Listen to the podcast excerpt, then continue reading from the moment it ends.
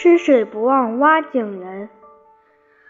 瑞金城外有一个小村子叫沙洲背，毛主席在江西领导革命的时候在那住过。村子里没有井，吃水要到很远的地方去挑。毛主席就领着战士们和乡亲们挖了一口井。